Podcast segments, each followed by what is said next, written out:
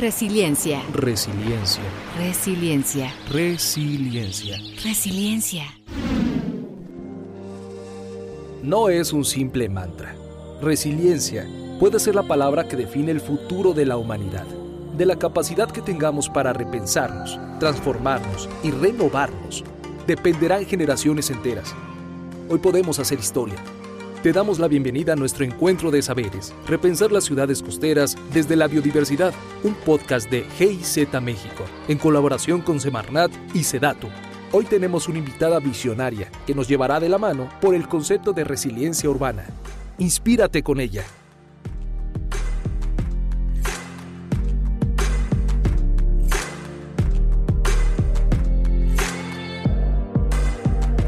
Bienvenidas y bienvenidos a esta charla del encuentro de saberes Repensar las ciudades costeras desde la biodiversidad. Mi nombre es Ixchel López Olvera y colaboro en la Cooperación Alemana para el Desarrollo Sustentable GIZ.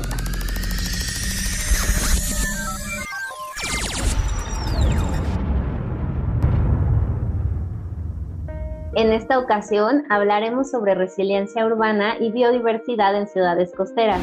Y para ello tenemos a una gran invitada, Marta Niño, directora de sustentabilidad urbana en la Dirección General de Fomento Ambiental Urbano y Turístico de la Secretaría de Medio Ambiente y Recursos Naturales. Pues para iniciar, ¿qué te parece que nos cuentas qué es resiliencia urbana y cómo se relaciona esta con la biodiversidad? Este término un poquito surge como respuestas que se están buscando ante estas crisis multidimensionales del desarrollo y en donde los, en los escenarios de incertidumbre que estamos viviendo, pues empiezan a generarse nuevos términos, innovaciones y paradigmas para poder dar alternativas al desarrollo y sobre todo tener distintas aproximaciones en este caso para entender la ciudad. La ciudad más allá de verla como el ámbito urbano, sino ver la ciudad desde su vinculación con los procesos naturales en donde se inserta. Pero muchas veces se nos olvida que la forma de crecimiento de esta ciudad afecta de manera sustantiva todo lo que son los procesos ecológicos, los ambientes naturales en donde se inserta la ciudad y es la necesidad de tener infraestructura, pero también agua para resolver los problemas de abastecimiento y generar ciudades mucho más equitativas en cuanto a las necesidades básicas de una población. Tenemos que empezar a ver que las ciudades necesitan, por ejemplo, entender que sus límites de transformación a través de los procesos económicos o de la movilidad necesita respetar la capacidad de carga de las cuencas atmosféricas o de las cuencas hidrológicas para evitar episodios de contaminación. Es una capacidad potencial que tienen las ciudades para no solo absorber y adaptarse, sino su capacidad de transformarse y renovarse y de repensarse. Pues tiene que ver con una visión de todo lo que son los procesos naturales de los que depende la viabilidad y el funcionamiento de las ciudades, no solo para sus insumos, sino para generar una calidad ambiental urbana muy interesante cómo lo planteas y creo que es súper relevante esto que estás mencionando. Hace unas semanas pues se publicó el informe científico del panel intergubernamental del cambio climático en el cual cientos de científicas y científicos mostraron los impactos que está teniendo el cambio climático en el mundo y las proyecciones como aumento de temperaturas, precipitaciones más intensas, el aumento del nivel del mar, etcétera, ¿no? Y en este contexto me gustaría que nos contaras por qué es relevante promover esta resiliencia de la ciudad, como le llama.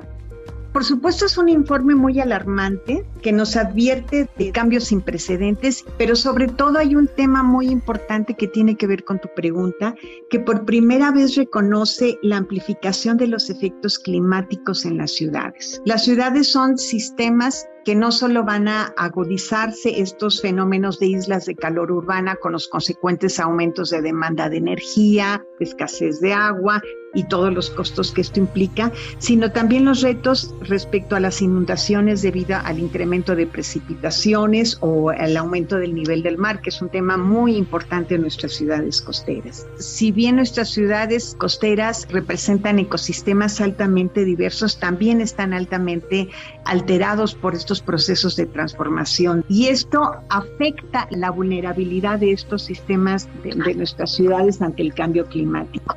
Por ejemplo, dentro de lo que es estas contribuciones nacionales hay una estrategia y un punto clave que es fortalecer los instrumentos y la implementación de acciones de conservación de la diversidad en ecosistemas costeros, que es una directriz ya muy clara que no es un tema básicamente únicamente del conocimiento o que esté en una ley, sino que ya es un compromiso muy claro que nos permite empezar a detonar una serie de acciones para ir transformando este tipo de elementos. Pues hay muchos elementos de apoyo, porque por ejemplo nuestra propia ley nos habla de una resiliencia, nos define la resiliencia, nos habla de la resiliencia de los sistemas naturales humanos y aún la propia ley general de asentamientos humanos nos habla de una figura muy interesante de promover promover la resiliencia a través de Primero, respetar las zonas de valor ambiental no urbanizables, que esto es un punto muy importante, así como el tema de la prevención de las contingencias y riesgos ambientales. Estos dos elementos que, de acuerdo a la nueva ley vigente de asentamientos humanos, le da pautas al desarrollo urbano, no solamente para hacer una planeación, sino que esta planeación se vea fortalecida con normas oficiales mexicanas, que son instrumentos obligatorios, en donde conservemos estos entornos naturales en donde se escribe en las ciudades y que son una posibilidad importantísima e indispensable para que puedan avanzar no solo hacia la sustentabilidad, sino en su propia viabilidad frente a los nuevos escenarios que estamos teniendo. Voy a agregar una, Marta, que no estaba, porque ahorita que estás platicando sobre todo esto de las políticas, ¿qué está haciendo la Semarnat y en específico la Dirección General de Fomento Ambiental Urbano y Turístico en este sentido, en cuestiones de resiliencia. Y en este sentido lo que estamos intentando hacer es rescatar la dimensión territorial de la ciudad como una base en donde se plasmen los acuerdos de qué tipo de ciudad queremos, cómo tenemos que revalorar o reconsiderar el valor socioambiental del suelo, que es un elemento fundamental. Y aquí trabajamos mucho de la mano con SEDATU para generar elementos que permitan esta valoración de los suelos de conservación a distintas escalas. Los temas ambientales son multidimensionales y multiescalares y también diría yo que multiactorales, porque son los actores cuando tú cambias las restricciones en el uso del suelo los que suelen tener afectaciones y tenemos que entender cómo logramos un balance entre todos estos tipos de procesos.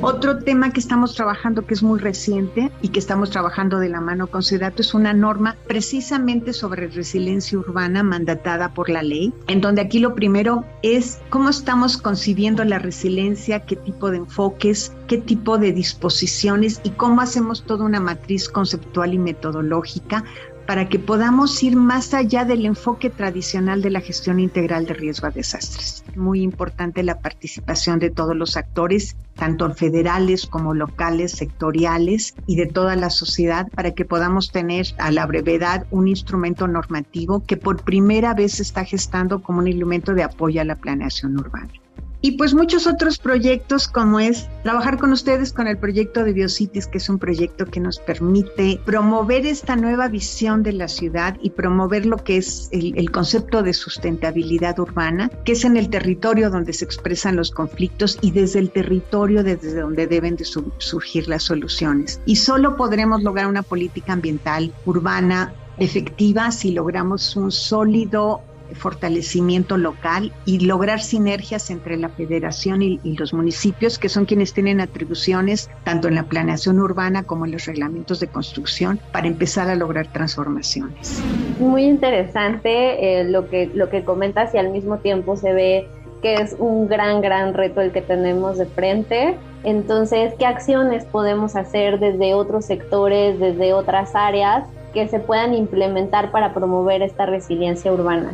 Lo más importante es tomar en serio la resiliencia como esta posibilidad de replanteamiento desde otros referentes holísticos e integrales. Y para eso la principal actividad que tenemos que hacer es promover un entendimiento común y compartido de lo que es la resiliencia y de sus principios prácticos. No queremos trabajos académicos ni metodologías que no se apliquen. Lo que queremos son transformaciones desde lo local y en casos específicos en donde podemos entender qué fue que logramos, qué no logramos y a partir de esto ir construyendo un conocimiento a partir de la práctica y de la experiencia. Pero mientras más vinculación y apertura tengamos a entender a la otredad, va a ser mucho más fácil evitar errar en caer en los mismos enfoques tradicionales y poder realmente empezar a innovar soluciones que demanda el tratar de hablar de la resiliencia en las ciudades.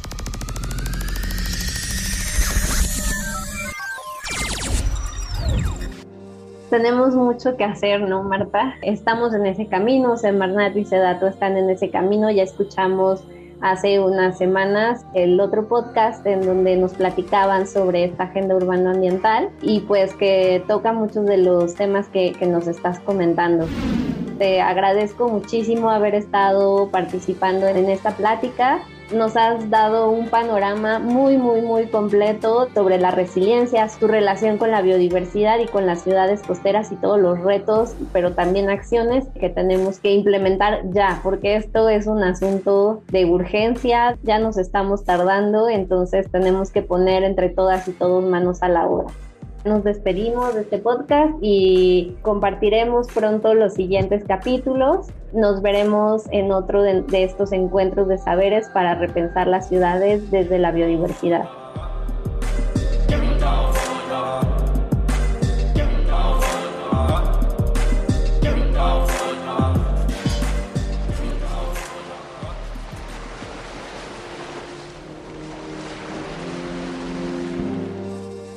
Recomendamos escuchar todos los episodios de esta serie de podcast, disponibles en ciudadesytransporte.mx, así como en nuestros canales de Spotify, Apple Podcast y Google Podcast.